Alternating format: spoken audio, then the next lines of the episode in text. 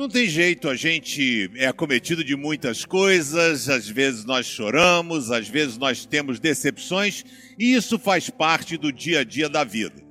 Não tem como a gente conseguir, muitas vezes, lidar com situações inusitadas. Ninguém está preparado, por exemplo, para essa situação dessa pandemia. E todo mundo ficou numa num medo que predominou em todos os momentos da nossa vida. Eu conheço pessoas que tiveram Covid e já começavam a falar assim, ah, meu Deus, será que está pegando? Será que eu vou morrer? Mas eu quero dizer que quando a gente caminha com Jesus, a gente tem a certeza o seguinte, preste atenção. Nessa vida aqui, tudo é momentâneo. A alegria é momentânea, a tristeza é momentânea.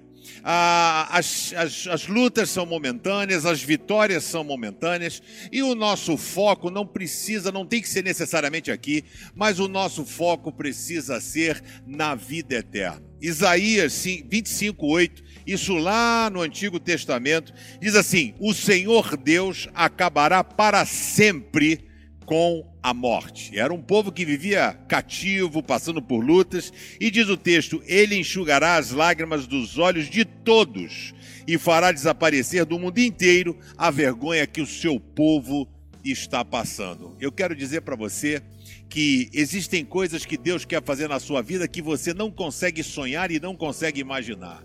Que o Senhor possa hoje enxugar do teu rosto toda a lágrima.